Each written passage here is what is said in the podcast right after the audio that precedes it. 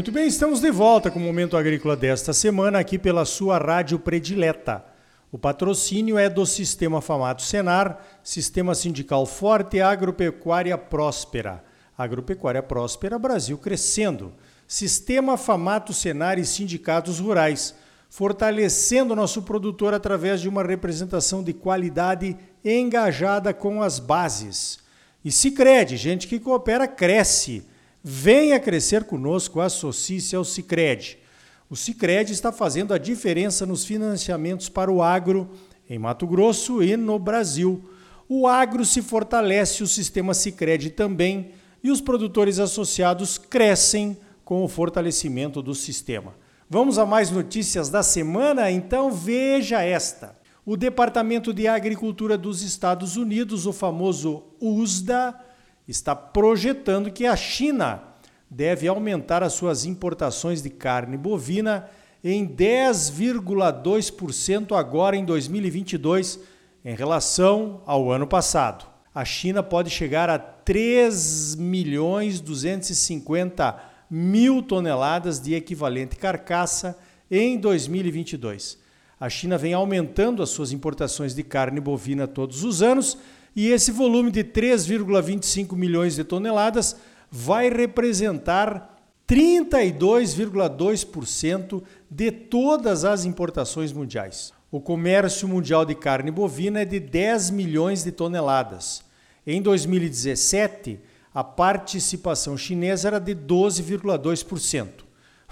O apetite chinês por um bom churrasquinho tá grande.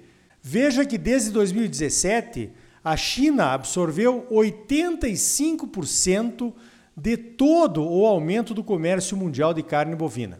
De 2017 até 2021, o mercado mundial de carne bovina cresceu 2 milhões e 400 mil toneladas. A China comprou 2 milhões e 5 mil toneladas deste volume do crescimento. A projeção do USDA também mostra que os Estados Unidos, a Coreia do Sul e Hong Kong, que também é China, vão diminuir as suas importações em 2022. Mesmo assim, o mercado mundial de carne bovina deve crescer 2,7%. Resumindo, o consumo chinês é que vai sustentar o mercado mundial do comércio de carne bovina em 2022. Falando em carne, na semana passada eu contei aqui que o governo americano do Joe Biden está acusando os quatro maiores frigoríficos dos Estados Unidos Tá chegando soja aqui na balança, eu tenho que esperar o barulho passar, né? Não tem jeito. Sinal que o povo ainda está colhendo quando são 7 horas e 20 minutos da noite desta quinta-feira, 20 de janeiro. Dá-lhe pau, pessoal! Precisamos colher essa soja aí. Veja esta: na semana passada eu contei aqui que o governo americano do Joe Biden está acusando os quatro maiores frigoríficos dos Estados Unidos pelo aumento dos preços das carnes. O alto preço das carnes por lá está causando inflação. O governo diz que os frigoríficos estão abusando do seu poder de influenciar nos preços das carnes e lucrando muito com isso. E até já anunciou um pacote de incentivos de um bilhão de dólares para ajudar frigoríficos menores a competirem com os grandes, aumentando a oferta de carnes e pressionando por uma queda de preços. Os frigoríficos se defendem dizendo que a pandemia causou estragos nos custos. Afastou a mão de obra, causou falta de suprimentos e aumentou os custos de transporte e de distribuição. Aí entram os analistas de mercado e os economistas, que estão dizendo que as indústrias não têm tanta culpa assim. E chegaram à conclusão que a pandemia expôs uma escassez de capacidade de abate, especialmente em carne bovina um problema da cadeia de oferta semelhante ao de outras indústrias americanas. Os consumidores americanos estão comprando carne bovina. As exportações americanas estão crescendo. Os pecuaristas estão frustrados com as opções limitadas para vender os seus rebanhos e reclamando da grande diferença dos preços pagos pelos frigoríficos e os altos preços na gôndola dos supermercados para os consumidores. Parece o Brasil, mas não é. Temos grandes diferenças, apesar de que JBS e Marfrig dominam lá e dominam aqui também o mercado de carnes. Primeiro, temos um grande número de abatedouros que atuam nos mercados locais. Segundo, não temos problema de emprego nos frigoríficos, apesar do fique em casa e de um surto de Covid em trabalhadores da área no início da pandemia. Terceiro, o poder aquisitivo do povo brasileiro é muito, mas muito inferior ao poder de compra de um americano. Então, o nosso consumo interno de carnes está caindo. O consumidor brasileiro de baixa renda ou desempregado já cortou o consumo de carne faz tempo.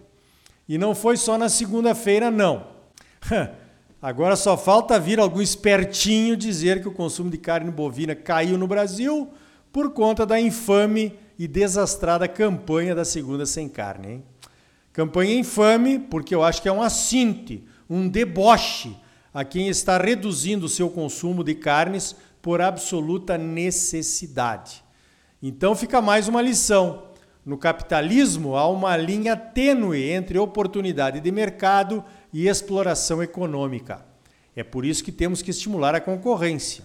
No início do primeiro bloco desta semana, falamos sobre a compra de empresas por outras empresas, estreitando a competição e o mercado.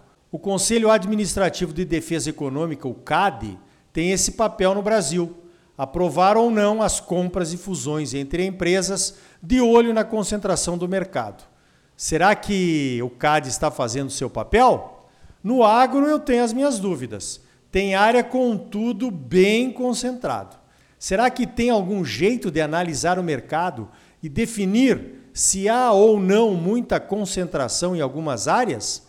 Será que, se a conclusão deste estudo for sim, isso é um oligopólio, seria possível tomar providências por uma concorrência maior?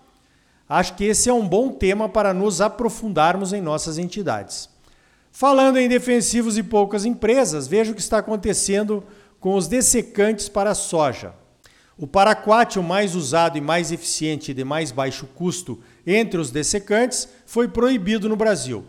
Não vamos entrar no mérito se era muito tóxico ou não, ok? Todos os produtos liberados para aplicação nas lavouras, se usados corretamente, não deveriam oferecer risco a ninguém, nem à população e muito menos aos produtores, que são os que têm o primeiro contato com o produto concentrado. Proibido para aquático, só sobrou um outro produto no mercado com a mesma função de dessecante, com a produção e as vendas dominadas por uma só empresa. O preço subiu, é claro, Subiu um pouquinho, 300%. E agora, para piorar o que já estava ruim, a empresa anuncia que não vai ter produto suficiente para atender a demanda dos sojicultores brasileiros por dessecante. A ProSoja pede a liberação emergencial do Paraquat. A CNA trabalha num projeto de lei que permite a livre importação de defensivos de países do Mercosul.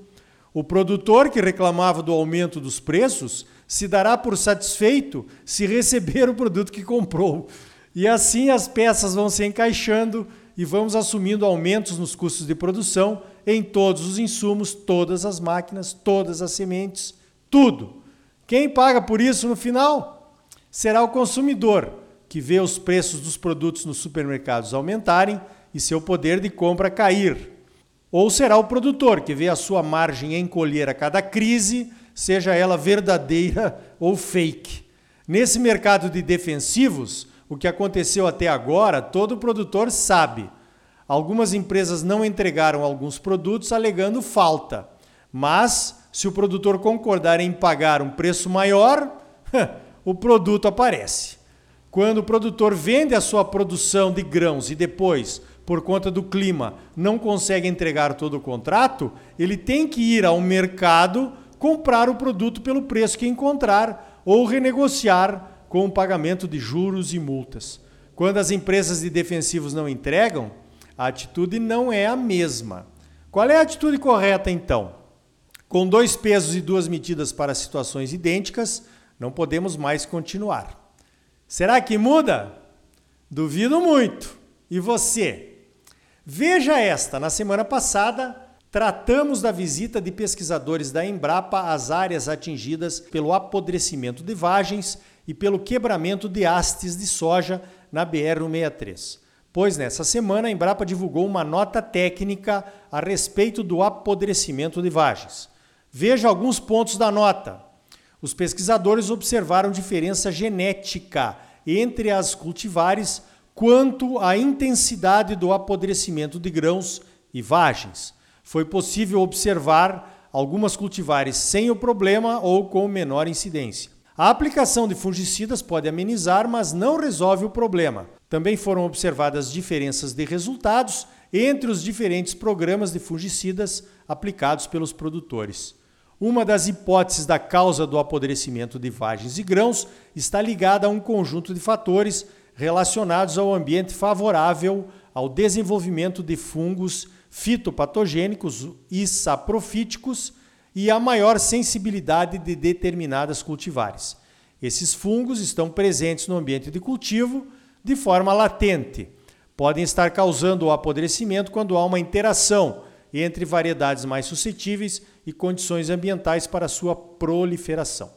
Os pesquisadores observaram um alto índice de enrugamento dos grãos nas vagens afetadas pela podridão, o que demonstra que passaram por altas temperaturas acima de 30 graus. O enrugamento afeta a qualidade dos grãos e das sementes e facilita a infecção pelo fungo Phomopsis, que causa podridão. O enrugamento de grãos tem grande influência genética. Então, isso explicaria a maior ou a menor suscetibilidade de algumas variedades. A Embrapa vai continuar estudando as possíveis causas em parceria com outras instituições e empresas. Sobre o quebramento das hastes, a Embrapa ainda não se manifestou. Vamos aguardar então, né? Então tá aí, você sempre muito bem informado, ligado aqui no Momento Agrícola. Crédito, a mola propulsora do agro brasileiro, nas mãos dos produtores associados ao cooperativismo. Sicredi, gente que coopera cresce. Associe-se ao Sicredi e venha crescer conosco. Sistema sindical forte e agropecuária próspera. Sistema Famato Senar, trabalhando para aprimorar conhecimentos, melhorar vidas e garantir uma produção agropecuária mais sustentável e lucrativa para os produtores associados e um Brasil melhor para todos nós. Por hoje vamos ficando por aqui. Então até a semana que vem com mais um Momento Agrícola Mato Grosso para você. Até lá!